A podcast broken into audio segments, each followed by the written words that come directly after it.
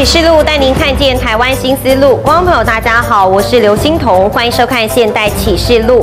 雍正皇帝身边有两名大臣，对内是隆科多，对外是年羹尧。这一文一武，在九王夺嫡当中为他贡献了汗马功劳，也因此雍正登基之后，对他们两个人诸多恩宠，尤其是年羹尧。在雍正继位初期，各方人马依旧是争斗不断。像是朝中八爷党的势力就不容小觑。就在这一个时候，西北爆发了青海叛乱。如果不能及时压下，不仅皇位可能不保，还会丢了老祖宗的基业。雍正就把希望放在了年羹尧身上，而年羹尧也果然是不负所望，成功平叛。从此之后，雍正对他可以说是呵护备至，不仅称他是恩人，屡屡写信给他说我很想你，还千里送荔枝，堪比唐玄宗为了逗杨贵妃一笑。只是这样的好日子没有持续多久，雍正三年，年羹尧就被雍正皇帝赐死，前后相隔不到一年的时间，这中间到底发生了什么样的事情？雍正会有如此大的转变呢？请看资深记者蔡真如、郑文德的深度报道。康熙立太子的时候，因为喜欢这个废太子胤禛的妈妈母亲，所以后来康熙立胤禛为太子。康熙晚年，九子夺嫡进入白热化。自从太子两度被废，大阿哥遭到囚禁后，皇子们开始结党营私，形成了以胤禛为首的四爷党和以胤祀为首的八爷党两大势力。当时四阿哥还被称为是不争之争。年羹尧他是清朝的一个相当厉害的一个将领啊，也是雍正很信任的一个大臣啊。但是他们由信任，后来就是转为彼此之间的猜忌。当时有句话说：“内有隆科多，外有年羹尧。”雍正最后能登上皇位，就是靠着底下两大功臣坐收渔翁之利。年羹尧的祖籍辽宁，父亲年遐龄官至湖广巡抚。年羹尧自己也曾经参加科举，可以说是一个允文允武的人才。而且他还是雍正的胞衣。我们知道八旗制度里面啊，如果你称他为这个他的胞衣的话，他有一种含义，就是你就是有点像是他的主奴之间的这种关系。年羹尧自幼就颇有才识，从康熙三十九年中进士开始，就平步青云，一路当到四川巡抚，成为封疆大吏。而此时的年羹尧还不到三十岁哦，所以慢慢的往上爬。最有名的是在四川的时候，因为四川的地理位置比较复杂，所以四川很多盗匪去抢东西。那这个时候，那个年羹尧被派去管理整个四川，把四川的一些事情管理得很好。康熙四十八年，四皇子胤禛被晋封为雍亲王，年羹尧的妹妹年氏也被选为雍亲王的侧福晋，这让两人的关系更加亲密。年羹尧也因此成为胤禛的亲信。找外面的人，雍正不放心，正好年羹尧是自己的胞衣。其实当时考试的时候，满汉是分过来的。那年羹尧能够考进士，算是最高等级的这个地位，又能够进去汉里面。同年，年家被抬入汉军镶黄旗。对于康熙的破格提拔，年羹尧感激涕零，也提出了许多兴利除弊的措施，更让康熙对他寄予厚望。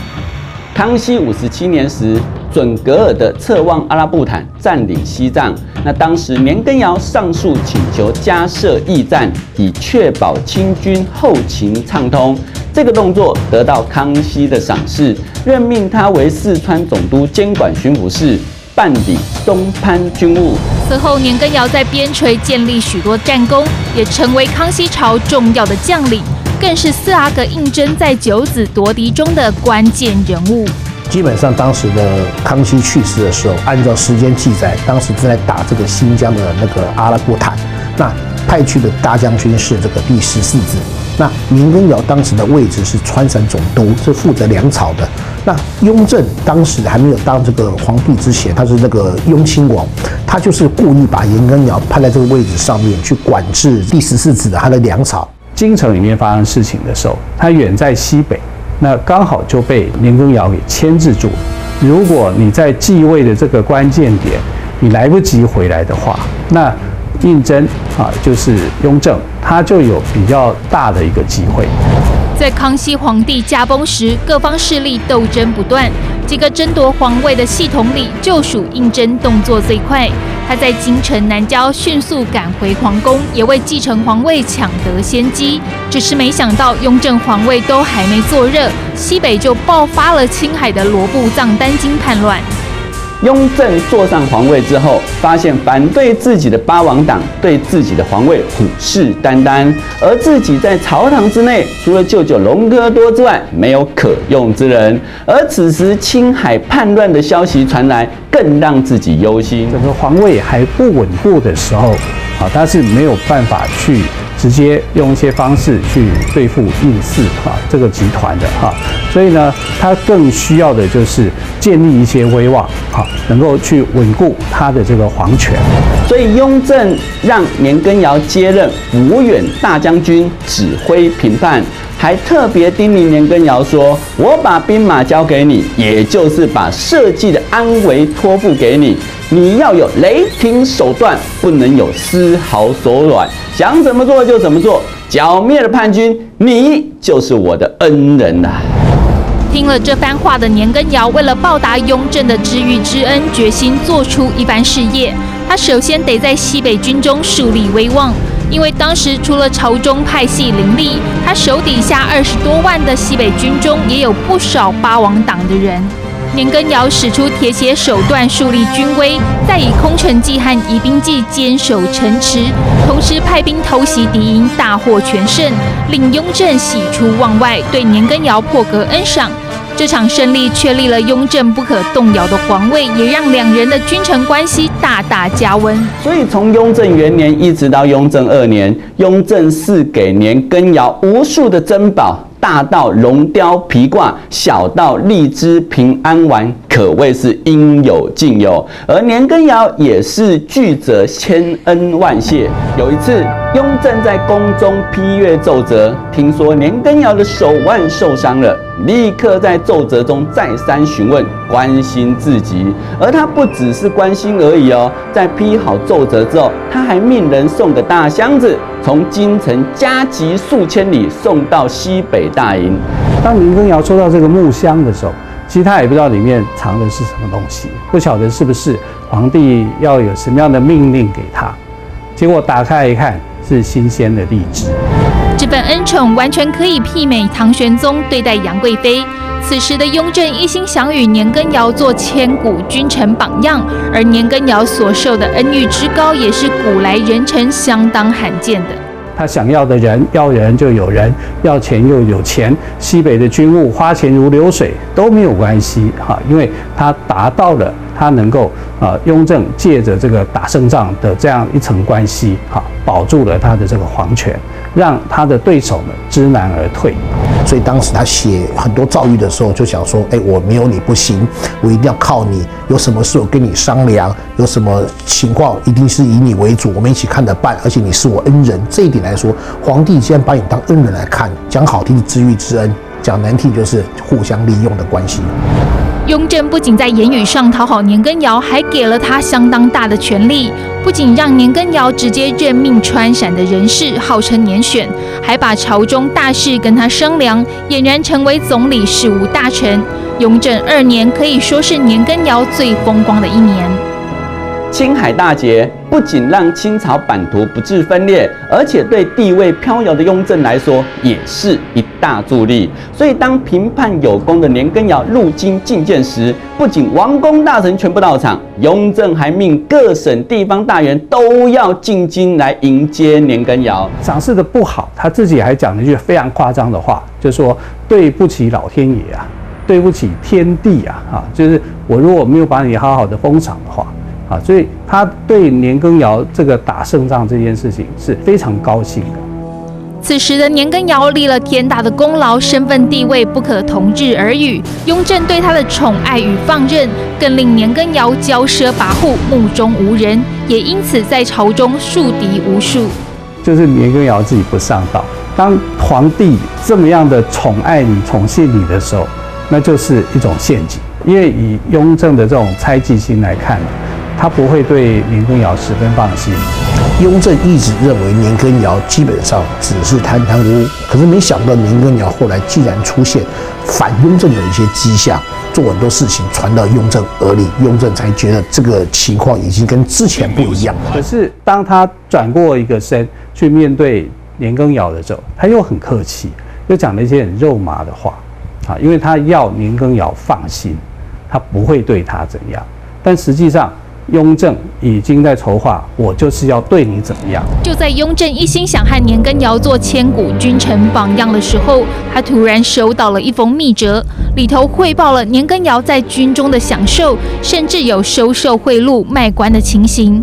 雍正虽然怒不可遏，但碍于他手中的二十万大军，不敢轻举妄动。但这一系之间的翻脸在于谁？当然就是在于。雍正皇帝本身他的这种猜忌心，那你本身猜忌心就很重，当臣子的你就要很小心的去了解，伴君如伴虎嘛，你所陪伴的这个君主是一个什么样的人，你跟他在一起这么久了，怎么会不知道？正当雍正苦思该怎么找个好理由惩治年羹尧的时候，他倒是自己把把柄送上门。根据史书记载，雍正三年二月，天空出现日月合璧、五星连珠的祥瑞。当时群臣上表道贺，年羹尧也不例外。但问题就出在这贺表里。那个时候他在奏折上面呢，是写了这个，主要有四个字被他抓出来哈。招前戏替，他把它写成叫戏替招前。颠倒过来的，就是说啊，你从早到晚，你都会好好的去警惕啊，你会啊好好的学习的啊，所以啊，朝前戏替这样的语句，当你倒装过来，就是说，哎，我在晚上的时候，我就好好的练习，明天要怎么样去对付你。另外，他觉得你的字又写得很潦草啊，因为雍正这个人呢，是很重视人家书法。他自己本身的书法字也很漂亮，所以他感受到年羹尧第一个写奏折的时候的不用心，然后另外一个别有用心，让他产生了这个猜忌心。所以雍正抓住把柄之后，以此心諭。结果可想而知，灾难就像暴风雨般向年羹尧袭来。雍正虽然对年羹尧起了杀心，但年羹尧手握军权，他一开始也不敢大动作处理，所以先肃清外围，制造舆论，孤立年羹尧，暗示各地和他有关系的军政大臣切断联系。有他自己的人，有他所选的人，然后这些自己的人呢？啊，为了要孝敬他啊，一定有给他一些好处嘛。所以我们讲说，他为什么会收受一些贿赂？三个月后，鼓动文武大臣揭发年羹尧罪状，而且在雍正授意下，总结出九十二条大罪啊。到了七月，内阁等衙门上奏要诛逆臣年羹尧。九月抓人抄家，十二月定案，年羹尧被血官夺爵，赐他自尽，而儿子年富被斩，嫡系子孙也发配边疆从军，进度之快，下手之狠，出乎大家意料，这也使得雍正因此落下所谓残忍好杀的骂名。功臣被杀，此案成为雍正八案之首。真正的原因众说纷纭，有人说他功高震主，咎由自取；也有人说是因为九子夺嫡，雍正做贼心虚，杀人灭口。虽然年羹尧曾经手握大权，但无论如何都不应逾越人臣之礼，也因此引来杀身之祸。所以乾隆曾经认为说，雍正为什么要去除掉这个年羹尧？因为太早了。雍正三年的时候，他就把这个年羹尧给除掉了。可是你看哦，他不过就是雍正二年的时候打赢了这个青海的战役，短短的三年不到的时间，竟然就从万千宠爱于一身。到后来一系之间的翻脸。雍正皇帝的亲生母亲德妃出身不高，家世背景何时入宫都没有详细的记载，所以她在宫中可以说是没有任何势力可以依靠。但也因为雍正的生母出身低微，她刚刚满月就由皇后从家世抚养，因此跟皇后娘家的亲戚是特别的亲近，尤其是相当受到康熙宠幸的隆科多。隆科多不只是皇后佟佳氏的弟弟，在康熙晚年也是他身边唯一信任的大臣。如果想要在九子夺嫡当中脱颖而出，得到隆科多的支持就非常的重要。所以雍正极力拉拢隆科多，还口口声声喊他舅舅。直到雍正顺利登基之后，还是一样称呼他为舅舅隆科多。的领域，前无古人后无来者。虽然隆科多心里也清楚，多疑猜忌的雍正迟早有一天会对付自己。不幸的是，隆科多还是被抓住了把柄，最后忧愤而死。隆科多到底做了什么事，让他从不可一世的朝廷重臣到狡兔死走狗烹，让雍正非杀不可呢？请看资深记者蔡真如、郑文德的深度报道。后来为什么雍正能够继位，是因为隆科多传口谕，啊，传康熙的口谕，让他继位。虽然这个继位呢，引起很多的怀疑跟猜测，认为是假的，可是他所信任的人就是隆科多啊。康熙末年，朝中两名大臣纳兰明珠和索额图都已经远离权力中心，身边只剩下最受宠幸的隆科多。隆科多姓佟家，父亲是佟国维，在康熙朝有一个说法叫“佟半朝”。他们家族不只是国之重臣，还是皇亲国戚，地位非常之高。康熙晚年时，佟国维因为参与夺嫡之争，被罢官赋闲在家。但是次子隆科多一直没有工作。那康熙认为，没有历练的隆科多身家清白，没有党派背景，不会被这些争权夺利所污染。所以后来才会把他任命为九门提督。九门提督专门负责皇家安全，随时能调动两万御林军。一般来说，都是由可靠的皇子担任。可见康熙对隆科多相当信任，也因此在九子夺嫡的关键时刻，得到隆科多的支持格外重要。这个皇子们在夺嫡的时候，各个集团里面啊，其实都有人去拥护的。以佟家来讲呢，他们是分散风险。佟国维他就是跟这个呃皇八子啊胤祀是走得很近的，所以他对他的儿子就讲：你去支持啊这个胤禛。隆科多的姐姐孝义仁皇后，因为雍正的母亲乌雅氏身份不高，所以收养了雍正。在雍正十一岁回到生母身边之前，都跟孝义仁皇后的亲人近一些，那这个亲人当然也包括隆科多，所以他会称隆科多为舅舅。隆科多虽然不是雍正的亲舅舅，但有了这层关系，有益无害，更要如此称呼。而隆科多之所以会帮助雍正，除了他用心拉拢之外，也是因为他身边没什么大臣，与其选择八皇子和十四皇子待在雍正身边，未来更有可能捞到好处。但如果投靠当时看似毫无野心的雍正，一旦永立成功，自己就能取得首功，所得的恩宠也必然非同小可。所以他经过百般衡量，决定帮助雍正夺嫡。那这个决定也就一举让他成为雍正的新宠臣，就此飞黄腾达。所以我们不难想象，康熙在临终的时候，为什么隆科多会服侍旁边？因为他们就是国舅的状况嘛。那既然是国舅的状况，当然是陪随康熙开旁边。那知道康熙一些事情，这点来说，对隆科多是有一个天时地利的帮助。隆科多身为雍正人马，康熙驾崩时，他又是唯一见证人，传康熙口谕，让雍正继位，也算是合情合理。只是舅舅这样的称呼，为了夺嫡还说得过去，在继位之后继续沿用，就显得不太寻常了。隆科多当时是雍正最信任的人，或者是不得不信任的人，因为只有他知道雍正的秘密。因为当时想当皇帝、有皇子、有地位的人，还有一个就是皇十四子。如果今天隆科多讲出秘密，那今天又腥风血雨，又是个政治的变动，所以雍正在某一方面一定要亲热的叫隆科多叫舅舅。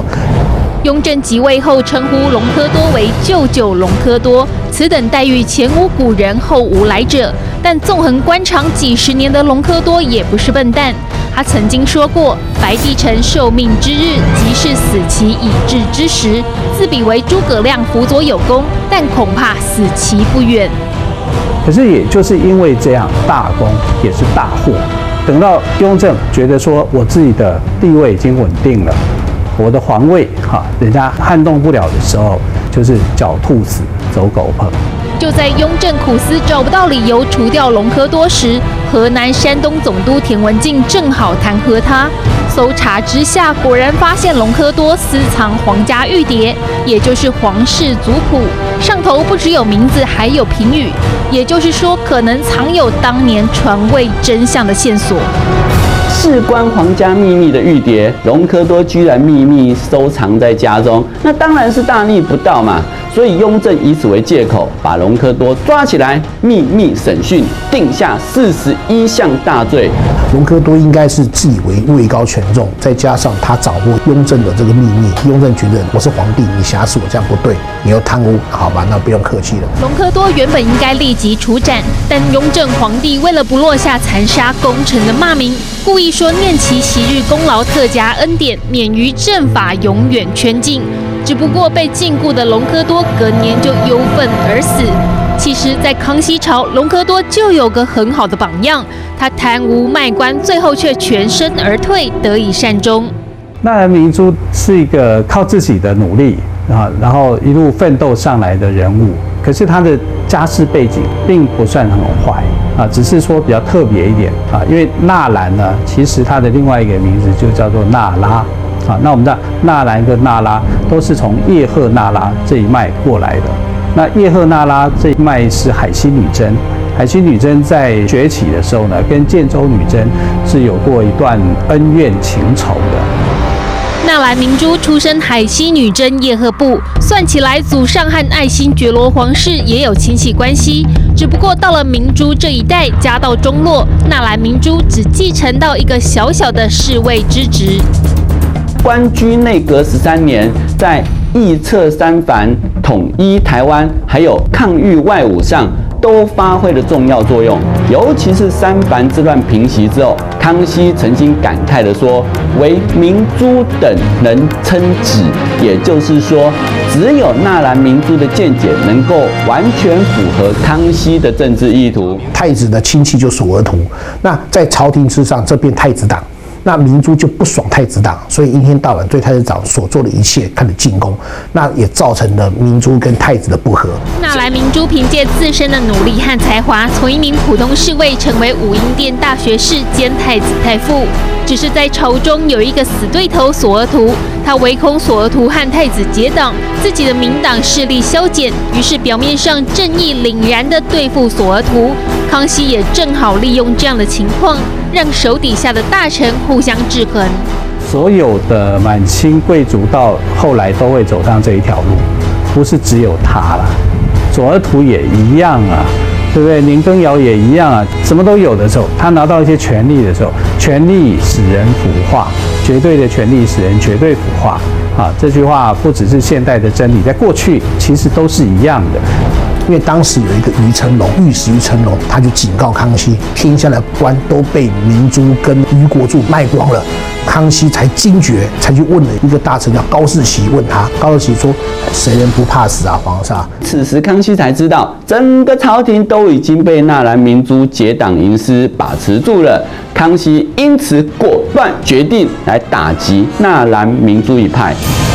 深得康熙宠幸的纳兰明珠独揽朝政、贪污卖官，本来康熙还睁一只眼闭一只眼，直到他发现纳兰明珠竟然结党营私，而且势力庞大，他唯恐将来尾大不掉，以私害公，于是开始盘算如何除之而后快。当纳兰明珠以贪污受贿的罪名被捕入狱之后，他想到一个能救自己的人。那一个人就是他的政敌索额图，但是他不是开口请索额图相救哦，而是反过来把事情闹大，让一个名为索党实为民党的官员上书弹劾自己结党营私，图谋造反。康熙宁愿的是你贪污受贿，就把你杀掉就好。可如果你是结党造反，我还得费力再去查幕后还有谁啊，要把法办。啊，然后你牵连的东西就不再是一个人，他可能是一个家族啊，一整个集团。纳兰明珠抓准康熙的心理，利用巧妙的政治平衡，让自己官复原职。虽然再也无法获得朝廷重用，但他卖官驭爵竟然可以逃过一死，也算是得以善终。不过康熙用一招就把纳兰明珠和索额图两大派系尽掌握在手，恐怕才是最大的赢家。雍正皇帝的子女不多，后妃也很少。其中年贵妃为他生下了三子一女，从他生下第一个孩子到过世，一共是十一年的时间。雍正的子女无旁出，可见他相当受到宠爱。而年贵妃在雍正还是王爷的时候，就嫁进了雍亲王府，成为他的侧福晋。一直以来，两个人的感情都非常要好。其实这一位年贵妃的来头不小，出身官宦世家，哥哥还是雍正最倚重的大将军年羹尧。只不过这样的家世背景，在年羹尧失宠之后，反而成了阻碍。但奇怪的是，雍正依旧对年贵妃疼爱有加，甚至是暂缓处置年羹尧。雍正这么做，难道别有用心吗？请看资深记者蔡真如、郑文德的深度报道。有些戏剧哦，把年氏哈，就是年贵妃，描写成为是一个非常跋扈嚣张的一个人哈，那样子有点像年羹尧的翻版。但实际上从历史上来看呢，年妃不是这样的人，她是一个非常温柔婉约的一个女子。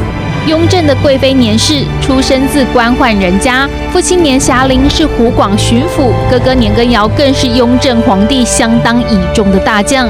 年氏可以说是大家闺秀。不过他非但不骄纵，还知书达理、乖巧贤惠。当年康熙皇帝就亲自为他和雍亲王指婚。其实当时雍正已经有了正福晋，那他当个侧福晋本来不需要皇帝来指婚，可是康熙还是这么做了，代表着他们的家族在当时的政坛仍然占有一席之地。她嫁给雍亲王的时候，其实她是那个时候的雍亲王的宅邸里面哈，年纪最小、最可爱。那也是因为他要跟年羹尧就是建立一个良好的关系，年羹尧那时候就已经跟随着雍亲王了。在雍正还没继位时，年羹尧就是他的得力助手，因此迎娶他的妹妹年氏可以说是亲上加亲。而年氏貌美如花，温婉可人，夫妻俩婚后的感情也十分要好。他的得宠跟年羹尧也有关联。啊，因为一定就是说他的家族里面有很好的表现啊，然后你才会被受到宠爱嘛。正常情况，因为这样就会加分的。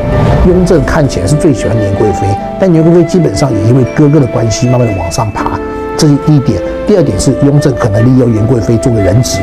他告诉年羹尧说：“你在外面打仗，你打仗没关系，你妹妹我也升她，升她地位。可你不要忘记，你有亲戚在我手上。”年氏有着汉人女子的温柔婉约，深得雍正欢心。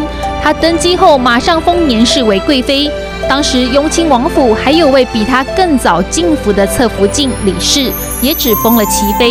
后宫地位比年贵妃高的就只有皇后了。可见雍正皇帝对她的宠爱非凡。年妃能够当贵妃来说，有很多传说。第一个认为说，他哥哥年羹尧，因为年羹尧当了这个辅远大将军或川传总督，扶摇直上。那当然，年贵妃也是他应该慢慢往上爬。年贵妃得宠却不恃宠而骄，不只对待下人宽厚温和，也十分尊敬皇后。雍正就曾经称赞过她人品好。有一次，年贵妃回娘家省亲。发现家里用的东西超过了理智，回宫后马上向雍正禀报，反而得到了赞赏。从这里也可以看出她的智慧。年贵妃虽是女流之辈，却很有政治头脑。她明白自己的哥哥年羹尧所受的恩宠，迟早有一天会盛极而衰。所以当她回家省亲之后，看到年家的种种不法情事，而年羹尧本人也妄自尊大，所以他后来就向皇帝检举打小报告。不过，他虽然检举了自己家人跟哥哥，却特别表明年家并无谋反之心。那这一招很是聪明，因为看起来是检举了对年家有害，可是呢，其实反而有利，因为虽然年家不免因此遭到惩处。却可以避掉因为谋反所产生的株连九族的大祸。年贵妃也因为这个举动深得雍正信任与喜爱，在雍正还没继位前，就为他生了两子一女。在从前古代的时候，一个男人宠爱一个女人，或一个皇帝宠爱一个妃子，都希望妃子能生出太子。这样母以子贵，就能够确立他的地位。他为这个雍正生了四个小孩，在康熙年间，他还没有当皇帝之前，生了三个。雍正即位那一年生了一个，不过那个是死胎，后来影响到他的整个身体。年贵妃身体向来羸弱，在孩子接连夭折后，她也因为伤心过度病重。雍正为她晋封为皇贵妃，却还没等到册封大典就香消玉殒。那那一年里面呢，本来雍正就想要去解决年羹尧，可是如果你这个时候把年羹尧给赐死的话，可能年贵妃会伤心了。所以等到他过世以后，他才处理他的哥哥年羹尧的问题。所以雍正后来处置年家罪过时，并没有斩草除根，只有年羹尧一脉获罪，而其余的亲族一律不予追究。年贵妃过世后，谥号敦肃皇贵妃。通常一年只休息三四天的雍正伤心欲绝，为她辍朝五日。据说知名的《雍正十二美人图》就是以年贵妃为原型创作，可见得年氏离开后，雍正依旧对她怀念不已。